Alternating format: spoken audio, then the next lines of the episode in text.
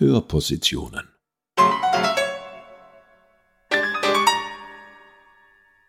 Eine Kooperation von Musiksammlung der Tiroler Landesmuseen, Museum im Ballhaus in Imst und Gemeindemuseum Absam. Blasmusik oder die kulturelle Dimension gesellschaftlicher Ordnung.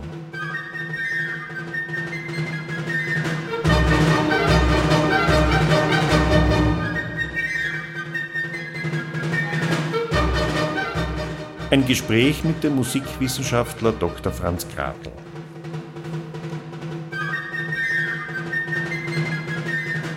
Zusammen sind es über 500. In Südtirol 202, in Nordtirol 303. Die Rede ist von den Blasmusikkapellen. Offiziell heißt das dann so. Dem Tiroler Blasmusikverband gehören 303 Kapellen, in 19 Blasmusikbezirken an. In diesen Kapellen sind über 15.650 aktive Mitglieder tätig. Zitat Ende.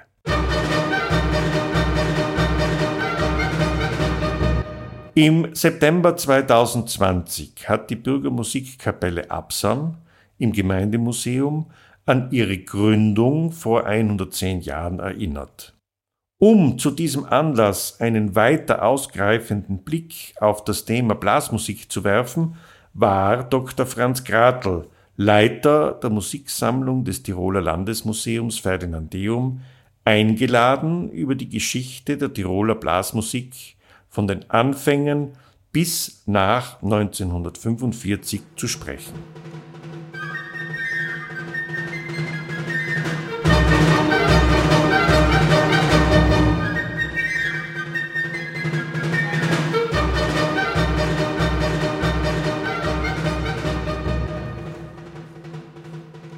Die Geschichte der Musikkapellen reicht weit zurück und verliert sich mitunter in Legenden und Mythen.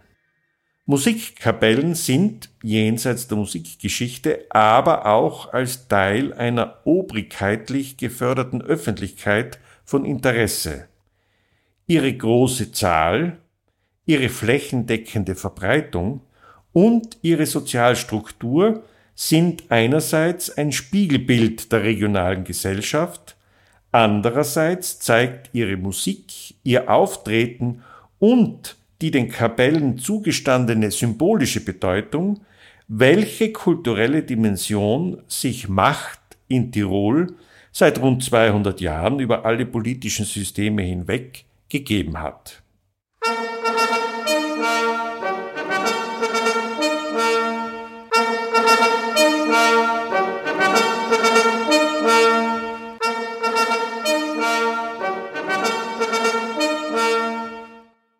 Kapitel 1 Introduktion Zunächst einmal ist die ganze Entstehungsgeschichte der Tiroler Blasmusik eine viel komplexere, als das so gemeinhin angenommen wird. Es zeigt sich auch, dass im 19. Jahrhundert die Entwicklungsgeschichte nicht linear verläuft, sondern dass es bei bescheidenen Anfängen beginnt, und dann erst in der zweiten Hälfte des 19. und vor allem im 20. Jahrhundert diese Konsolidierung und dieser Aufstieg zum nationalen Repräsentationsinstrument stattfindet.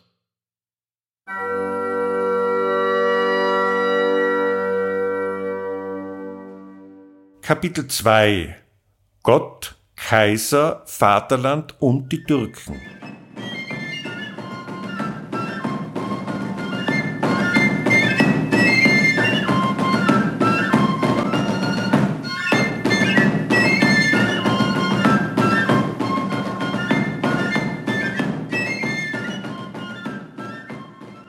Ja, wenn man sich da die Quellen genau anschaut, dann kommt man drauf, die Schützenmusik bei diesen Kämpfen gegen die Bayern, gegen die Franzosen in der Zeit 1796 bis 1809 waren eigentlich Schwegel und Trommeln.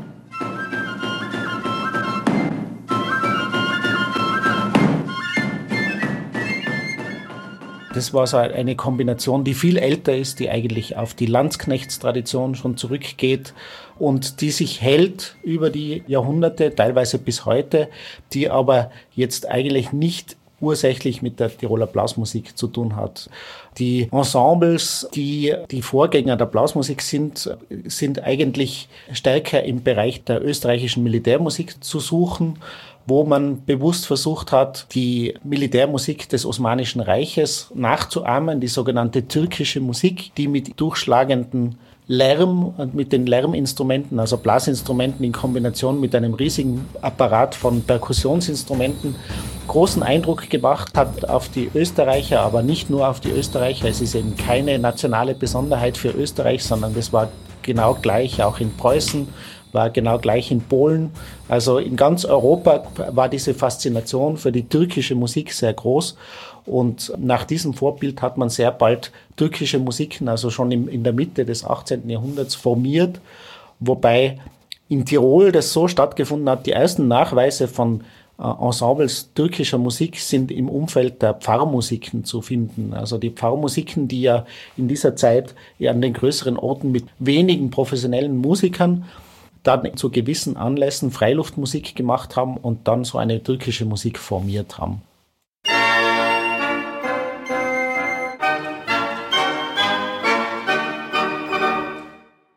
Heute, wo am Berg Isel türkische Musik spielt, wird auch die dort ganz neu hergestellte Kegelstätte eröffnet und der Benutzung des Publikums überlassen.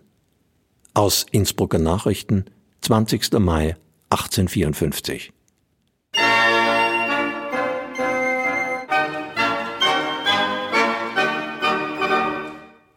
Kapferer Garten. Morgen Dienstag, den 15. August bei günstiger Witterung, außerordentliches Konzert der Musikkapelle des 7. Infanterieregimentes, Baron Marvicic unter Leitung ihres Kapellmeisters Herrn Karl Komschak. Türkische Musik, abwechselnd mit Streichorchester. Anfang halb acht Uhr, Eintritt 20 Kronen. Programme an der Kassa. Es laden höflichst ein Summerer und Sawyer. Aus Innsbrucker Nachrichten, 14. August 1876.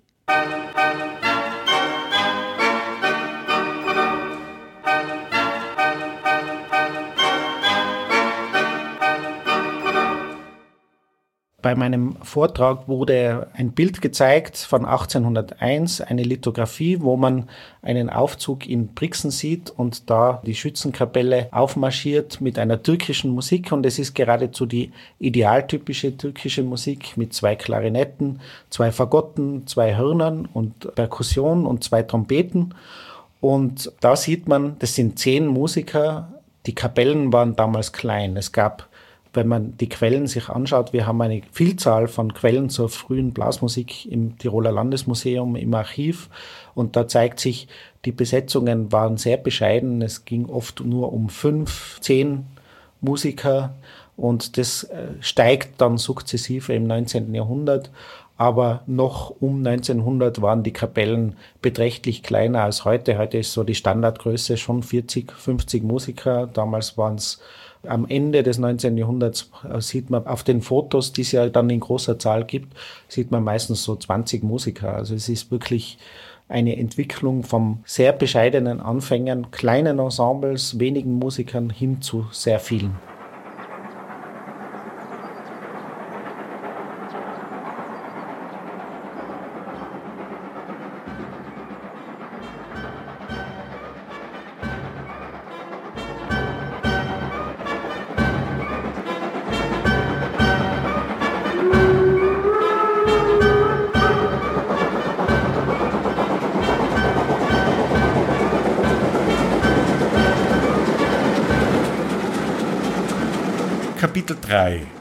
Fabrik und Musik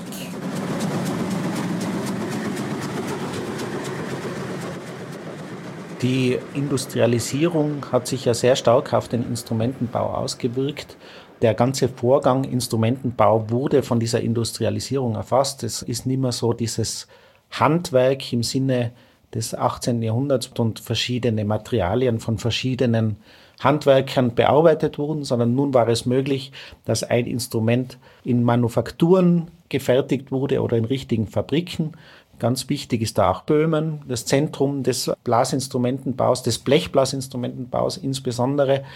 Und es zeigt sich, dass die Entwicklung der Blasmusik immer Schritt hält mit dieser Entwicklung der Instrumente, die ganz rasant geht im 19. Jahrhundert. Also es wurden unendlich viele Typen patentiert, die neu waren. Es wurden neue Instrumente entwickelt, wo man versucht hat, zum Beispiel den Blechblasinstrumenten den erweiterten Tonvorrat zu ermöglichen, weil ja Naturinstrumente nur einen beschränkten Tonvorrat zur Verfügung haben.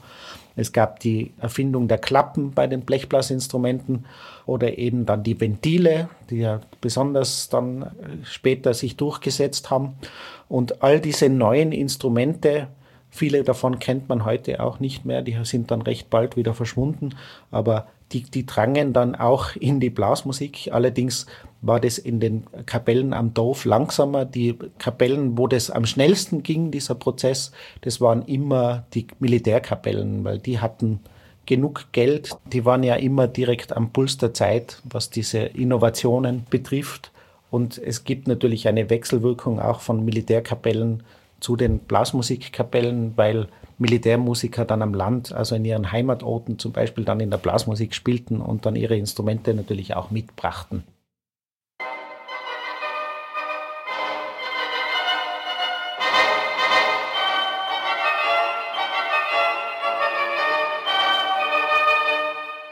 Kapitel 4 Aufmarsch und Aufstieg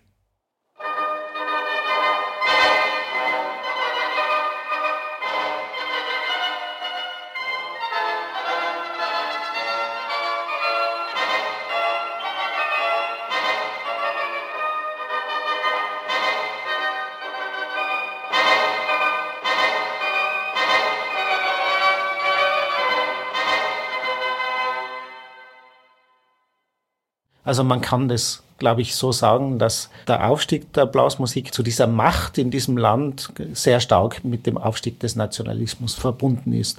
Das kann man daran ablesen, dass einige wesentliche Momente in der Entwicklung des Nationalbewusstseins in der Diktion der damaligen Zeit gesprochen, da ganz eine große Rolle spielen, nämlich es geht eigentlich immer um große Aufmärsche, die stattfanden im Umfeld herrscherlicher Repräsentation.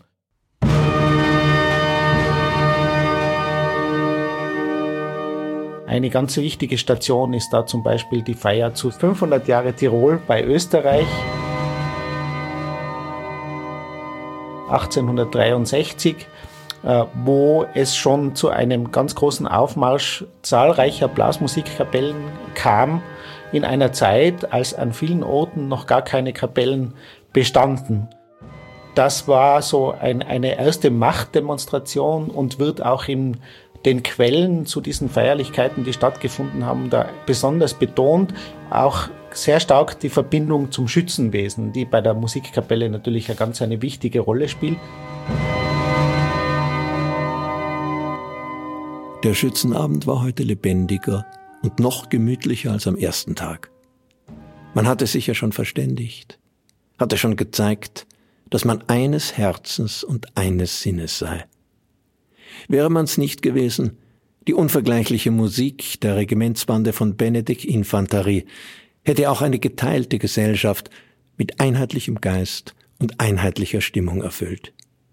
So aber war die Harmonie der Töne nur ein Ausdruck des gleichen Geistes, der in den Festgenossen lebte. Überall drängende Massen, überall Schützenkompanien mit dem klingenden Spiel ihrer Kapellen oder mit dem einfachen Konzert von Trommel und Schwegel, der heroischen Feldmusik von 1797 und 1809. Auf dem Rennplatz wogt das Volk ohne Unterlass im dichten Haufen auf und ab. Die Musik verklingt hier nie, den lieben langen Tag. Kaum ist eine der 35 Banden abgezogen, rückt die andere wieder an, die den Kaiser jede auch einzeln begrüßen will. Aus Tobias Wildauer, Denkbuch der Feier der 500-jährigen Vereinigung Tirols mit Österreich, Innsbruck 1864.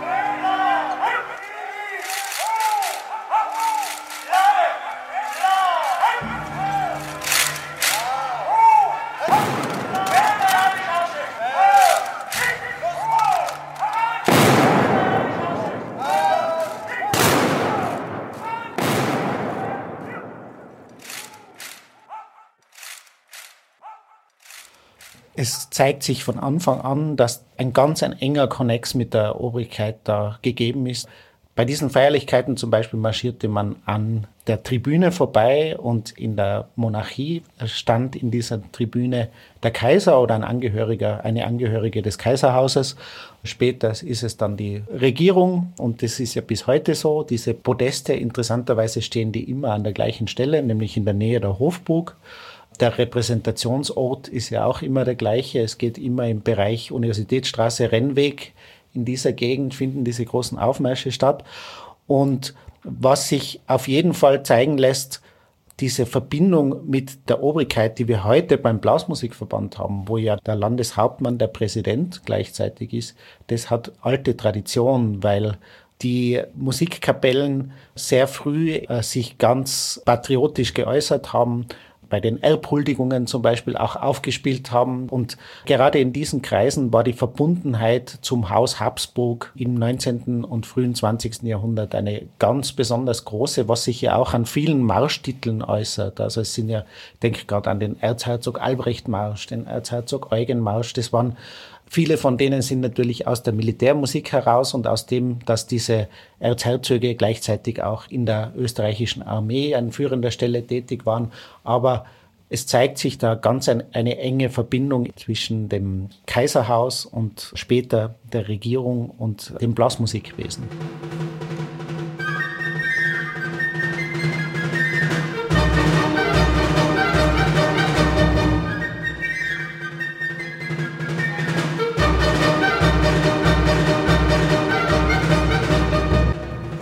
Kapitel 5 Masse, Macht, Musik.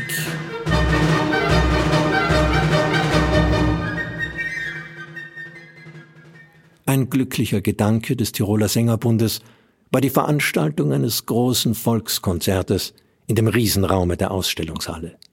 Sie bot Tausenden, die Gesamtzahl der Besucher dürfte am Samstagabend gegen 6000 betragen haben, einen willkommenen Zeitpunkt. Dabei kam jeder auf seine Rechnung. Der Unterenthaler Musikbund, der zehn Musikkapellen umfasst und in einer Stärke von etwa 250 Mann auftrat, konzertierte unter der tüchtigen und umsichtigen Leitung seines Dirigenten des Kapellmeisters Silvester Greiderer und brachte den Tiroler Landesfestmarsch von Karl Pichler, den Marsch Kaisertreue von Anton Friedrich, Wagners Nibelungenmarsch, das patriotische Potpourri Österreichs Lorbeerkranz und das militärische Tongemälde Soldatenleben zu Gehör. Aus Innsbrucker Nachrichten, 30.08.1909. Ein Meilenstein in der Entwicklung der Blasmusik, so wie wir sie heute kennen, war 1909. Das war die große Feier zu 100 Jahren Tiroler Freiheitskämpfe. Das war eine riesige Machtdemonstration eigentlich der Habsburger. Ich danke sehr für die Vorführung. Der Kaiser kam nach Innsbruck und es gab den obligaten riesigen Aufmarsch und dieser Aufmarsch von 1909 war insofern ganz, ganz wichtig für die Blasmusik, als extra zu diesem Anlass viele Kapellen mit Trachten ausgestattet wurden. Es war nämlich nicht so, wie wir uns das auch vielleicht romantisch vorstellen, dass Blasmusik immer Tracht bedeutet, sondern im 19. Jahrhundert sind die Kapellen oft mit dem einfachen Schützenrock oder mit dem Sonntagsrock der Bauern oder überhaupt mit völlig uneinheitlicher Kleidung ausgerückt und diese Entwicklung hin zur Tracht, die fand an verschiedenen Orten sehr unterschiedlich schnell statt und an manchen Orten ist erst dann in den 20er, 30er Jahren, teilweise sogar erst in der Zeit des Nationalsozialismus dann die einheitliche Tracht eingeführt worden, oft eben eine Fantasietracht. Das ist ja in Absam wunderschön ausgeführt worden, dass da ein Künstler beauftragt wurde, eine neue Tracht zu entwerfen und das sei jedem Blasmusikanten eigentlich ins Stammbuch geschrieben. Äh, so alt sind Traditionen oft nicht und Traditionen werden auch erfunden und in diesem Fall kann man sogar wunderschön zeigen, wann und wie diese Tradition erfunden wurde. Volle Deckung wird genommen, rasch die alte Holzkanone gerichtet, dann Schuss und Pulverdampf.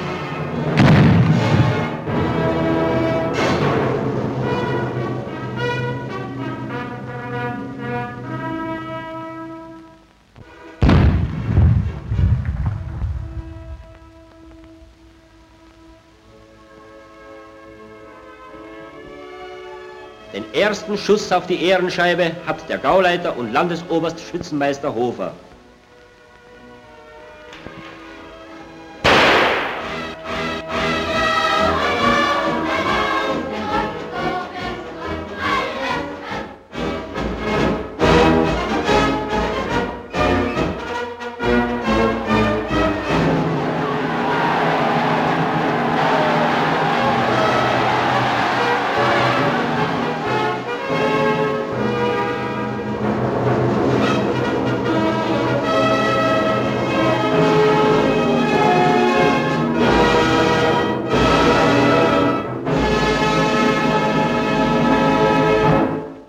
Tausende und Abertausende von Schützen in den farbenprächtigen Trachten der Talschaften des Gaues sind am Adolf-Hitler-Platz zu einem Großappell angetreten. Erwartungsfrohe Menschenmenge. Schon lange vor der festgesetzten Ankunftszeit hatte sich rund um den Innsbrucker Flugplatz eine erwartungsfrohe Menschenmenge eingefunden, um Reichsminister Dr. Goebbels zu empfangen. In großer Zahl waren die Vertreter der Partei, des Staates und der Wehrmacht anwesend. Gegen halb zwei Uhr traf Gauleiter Hofer mit seiner Begleitung auf dem Flugplatz ein, von den Anwesenden herzlich begrüßt. Zwischen den beiden Hangars hatten sich die Wildener Musik in ihrer schmucken Tracht aufgestellt, die dann später den Minister mit flotten Marschweisen begrüßen sollte. Tiroler Mädchen in ihren kleidvollen Trachtendirndeln warteten mit Alpenblumensträußen auf die Ankunft des Flugzeugs. Kurz nach zwei Uhr taucht, vom Unterland herkommend, die Maschine auf, um bald darauf nach einer großen Schleife über der Stadt sanft auf dem Flugfeld aufzusetzen. Aus Innsbrucker Nachrichten, 18. Juli 1938. Gegen Ende des vierten Kriegsjahres wurde die Eröffnung des sechsten Landesschießens in der Zeit schwerster Beanspruchung der Nation zu einem neuerlichen Bekenntnis des Gaues Tirol-Vorarlberg für Führer und Reich. In leuchtendem Rot, mit den weißen Scheiben und den schwarzen Hakenkreuzen, prunkt der gewaltige Fahnenblock der Partei. Neben ihm kündet der farbenbunte Wald der Standschützenfahnen von kriegerischen Taten der Vergangenheit. Zu einer unübersehbaren Menge spricht Gauleiter und Reichsstatthalter Franz Hofer vom alten Wehrgeist in Tirol-Vorarlberg, den der deutsche Stamm dieses Gaues nunmehr wiederum in der Tat offenbart. Unter den Standschützen finden sich Gestalten wie aus den Bildern Defreckers geschnitten. Männer mit weißen Bärten, kühnen Augen und noch immer straffen Gestalten sind die Vorbilder der Jugend. Nun machen die Jungschützen Front. Kommandos ertönen und werden ausgeführt. Der exakte Knall einer Salve halb über dem Platz. Nachdem die Jungschützenkompanie präsentiert hat, meldet die Hauptmann dem Gauleiter und Reichsstatthalter, Landesoberschützenmeister Franz Hofer den Schluss des Vorbeimarsches. Bekannte und Unbekannte aus dem Gau und von außerhalb finden sich hier in der Gemeinschaft zusammen. Während an den Ständen ohne Unterlass die Stutzen krachen und mit heißem Eifer um die Ehre gerungen wird, zu den guten Schützen zu zählen, gliedern sich im freien Brauchtumsveranstaltungen in den Rahmen des Landesschießens ein.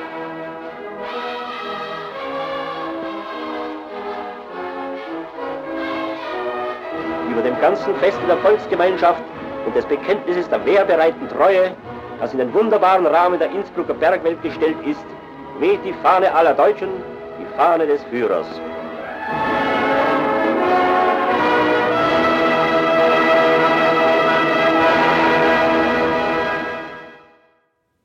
der Wehrwillen und die Wehrhaftigkeit unserer Heimat drücken sich nicht nur in der Waffenbeherrschung und im Schießwesen aus, sondern auch in der Pflege der Blasmusik.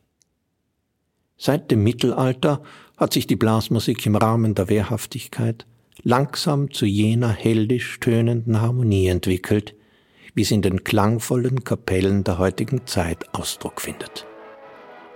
Von den etwa 6000 Blaskapellen des Großdeutschen Reiches befinden sich ungefähr 1250, das ist über ein Fünftel, allein in den Alpen und Donaugauen. Davon entfallen auf unseren Gau ungefähr ein Viertel und somit steht der Gau Tirol vor Adelberg mit über 300 Kapellen an der Spitze aller Gaue. Aus Septanza, der Aufbau der Standschützenkapellen in Alpenheimat 1945, Familienkalender für Stadt und Land, Innsbruck 1945. Eichenlaub und Meisterschützenzeichen muss sich ein rechter Standschütze herausgeschossen haben. Im Rahmen des Landesschießens haben die verschiedenen Brauchtumsvorführungen ihren angestammten Platz. Unter freiem Himmel tanzt die Jugend die alten Reigen und Gemeinschaftstänze der Heimat. Die Menschen rundherum sind mehr als bloße Zuschauer.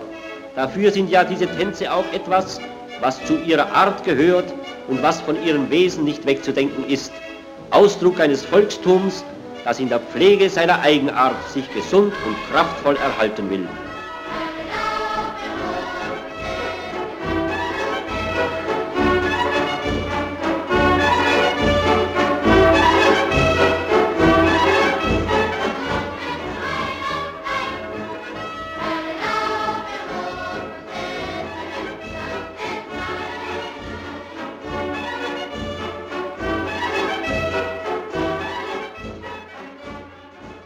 Erstens einmal sind die Blasmusiken entgegen der herrschenden, noch immer auftretenden Legende nicht aufgelöst worden. Es wurden alle Vereine 1938 aufgelöst und wurden dann unter nationalsozialistischen Vorzeichen wieder errichtet.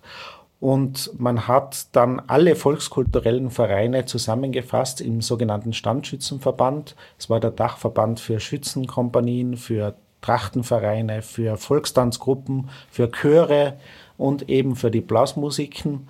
Und das war eine Parteiorganisation. Und was man in Tirol, im Gau Tirol Vorarlberg damals ganz besonders beobachten kann, ist, dass die Obrigkeit, nämlich der Gauleiter Hofer und sein Umfeld, daran gearbeitet haben, eben die Volkskultur zu einem Propagandainstrument noch viel stärker auszubauen, als das vorher war. Und dazu haben sie dieses ganze Blasmusikwesen zu neuen Höhen emporgehoben. Und es war so, dass damals die Organisation, die um 1900 einsetzt, dass man erste Verbände von Blasmusikkapellen hat, also diese straffe Organisation der Blasmusiken, die findet da einen neuen Höhepunkt und es gibt eine direkte Entwicklungslinie von der Straffung der Organisation im Nationalsozialismus zum Tiroler Blasmusikverband, weil personell die gleichen äh, Figuren diese organisatorische Leistung vollbracht haben. Also die drei Seppen in der Blasmusik sind noch heute die Säulenheiligen, nämlich Sepp Danzer, der in diesem Standschützenverband für die Musik zuständig war, Josef Eduard Ploner und Sepp Dahler, diese drei haben im Nationalsozialismus und dann nach dem Nationalsozialismus führende Funktionen im Blasmusikverband in Nord- und Südtirol, im Fall von Sepp Thaler eben Südtirol, bekleidet. Und äh, es lässt sich eine ganz starke Kontinuität zeigen. Es geht auch um Wertungsspiele und ihre Rolle, die im Nationalsozialismus sehr gefördert wurde. Es gab es schon vorher, aber es wurde eben wieder aufgegriffen und eingeordnet in ein größeres System und das findet dann seine Fortsetzung. Und eben Kompositionswettbewerbe findet man dann eben in den 40er Jahren vom Gauleiter und dann in den 50er Jahren vom Blasmusikverband. Also es ziehen sich viele Linien bis in die Gegenwart.